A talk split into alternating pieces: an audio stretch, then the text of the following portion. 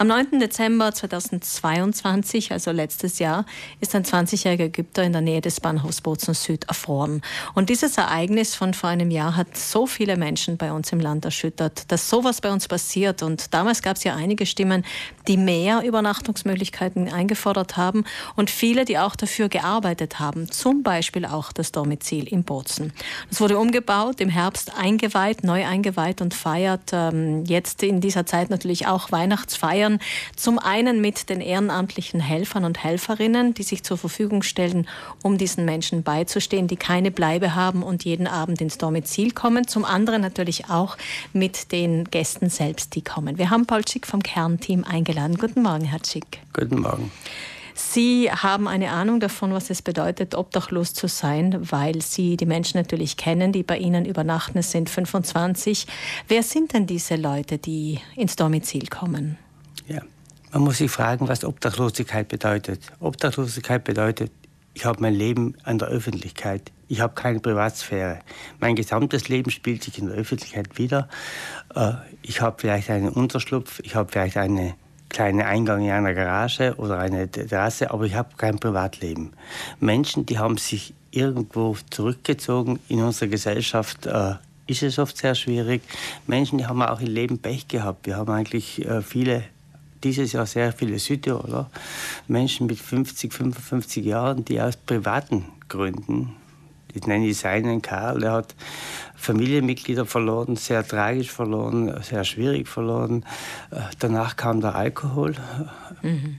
Die nächste Folge war der Verlust der Arbeit. Und heute ist er auf der Straße.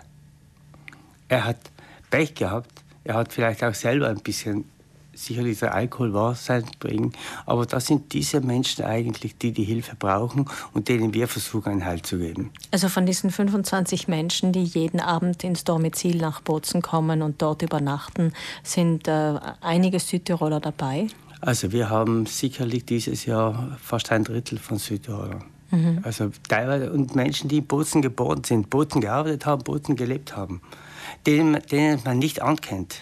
Also das ist nicht, das, dass man die sieht, die sind obdachlos. Die haben sich zurückgezogen, die leben versteckt irgendwo. Aber das sind Menschen, die haben sich wirklich bei uns hier verloren. Und es steht uns nicht zu, warum und wieso.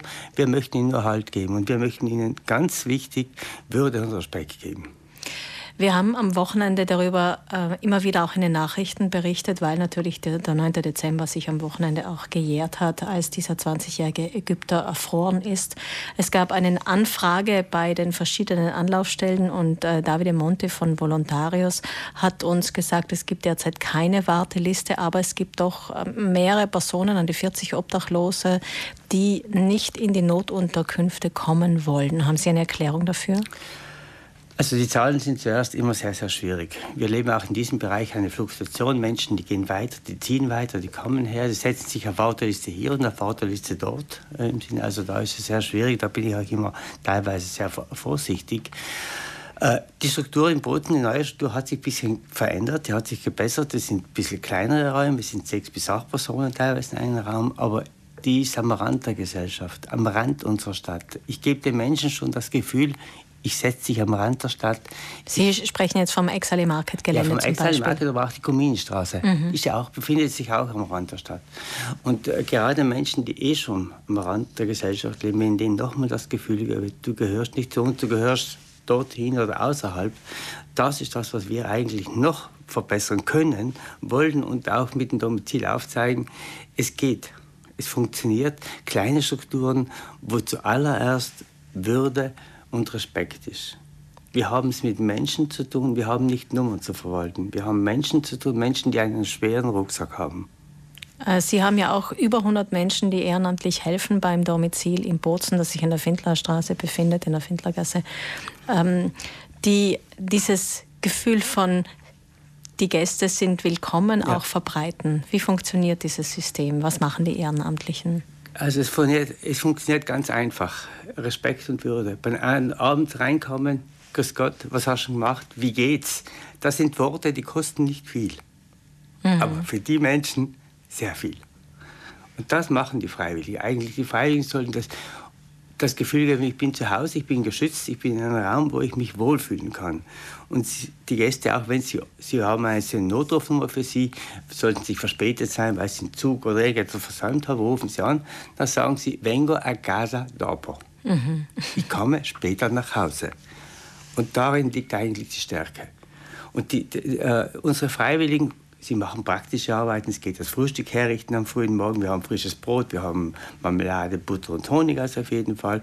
Und aber eigentlich ist der soziale Kontakt sehr wichtig. Und ich muss sagen, wir haben der weiteste kommt von Bruneck.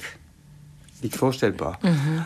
Der bei Ihnen übernachtet der bei uns Nachtdienst macht, der bei uns äh, äh herkommt und den Dienst macht. Ach so, von den ja, Freiwilligen. Von den Freiwilligen. Mhm. Oder aus Gröden oder aus Saarntal. Die haben gesagt, ich habe in eine Welt reingeschaut, die ich früher nicht kannten wollte oder auf Seiten. Jetzt habe ich gesehen, es ist anders. Also es geht anders. Es geht anders, man kann eine helfende Hand reichen. Das ist im Grunde ja auch der Gedanke von Weihnachten. Und in Bezug auf Weihnachten geben Sie jetzt auch die Möglichkeit, vielen anderen noch äh, diese helfende Hand zu reichen, indem Sie Geschenke sammeln für die Bewohner. Man kann die am Mittwoch abgeben zwischen 10 und 12. Was für Geschenke brauchen denn Ihre Bewohner im Domizil?